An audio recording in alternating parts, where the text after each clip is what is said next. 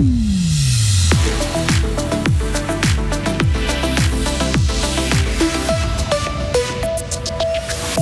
Des caméras pour stopper les incivilités, c'est le pari que tente le Collège du Sud à Bulle. Quel pâté, fromage ou encore salami seront au Salon suisse des goûts et terroirs Mais oui, il y a des critères pour être acceptés. Et enfin, soigner son ostéoporose tout en prenant l'air, c'est désormais possible à Villars-sur-Glane. Et le soleil va essayer de se faire sa place entre deux vagues de pluie, maximum 17 degrés. Demain sera 100% maussade, mais je vous rassure, ça devrait s'arranger pour le week-end. Nous sommes jeudi 19 octobre 2023. Bonjour Léo Martin. Bonjour Mike, bonjour tout le monde.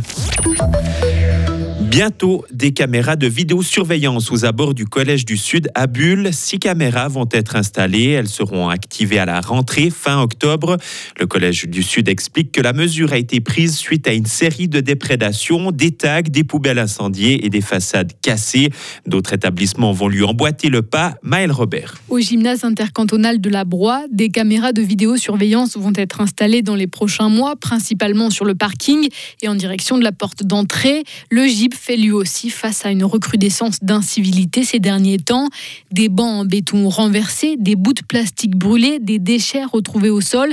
Et ça, quasiment tous les jours. C'est dommage, mais il fallait agir. C'est ce que nous a indiqué la direction qui vient d'obtenir les autorisations pour cette vidéosurveillance. Comme le Collège du Sud, le GIB a dû mettre en place des garde-fous. Les caméras s'activeront le soir et le week-end, hors période scolaire donc.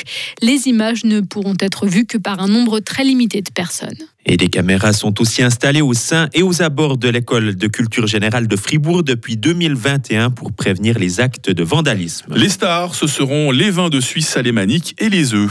Le Salon suisse des goûts et terroirs fait son retour en novembre. 300 exposants présenteront quelques 5500 produits et spécialités régionales. Mais comment les organisateurs peuvent assurer la qualité et la traçabilité des produits vendus? On a posé la question à la directrice du salon, Marie-Noël Pasquier. Alors, on a effectivement des critères de sélection des exposants. Et puis, euh, lorsqu'on a un nouvel exposant qui fait part de son intérêt, si on a de la place à lui proposer, en général, on lui demande de nous faire déguster ses produits. Hein. Vous direz, c'est un peu facile comme job, mais c'est très, très sympa. Mais voilà, on demande de connaître la composition des produits, la traçabilité des matières premières. Ça, c'est hyper euh, important.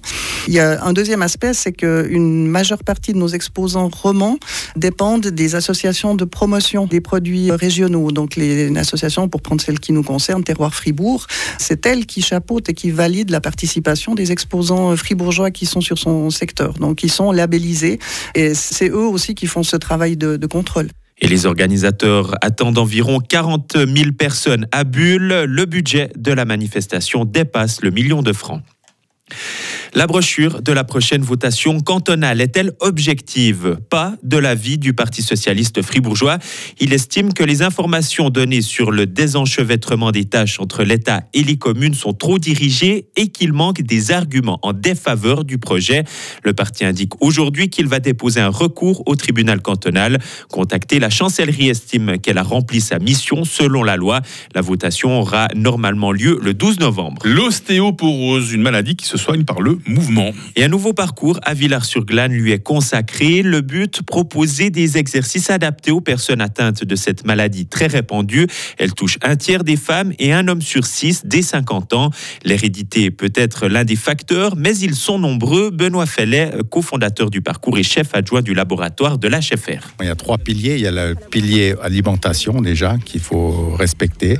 Ensuite, le mode de vie et la sédentarité, c'est absolument à éviter. Ensuite, il y a des facteurs comme la fumée ou l'alcool qu'il faudrait éviter. Et puis, pour des personnes qui ont des problèmes hormonaux, alors il y a des traitements qui existent maintenant, des traitements qui peuvent être mis en place, mais seulement par des spécialistes. Et c'est là qu'on adresse, par exemple, à la, à HFR. Il y a tout un un, un groupe qui s'occupe que de l'ostéoporose et c'est une des façons d'approcher. Et des exercices d'équilibre, de renforcement ou encore de résistance sont répartis sur les 16 différents postes du parcours.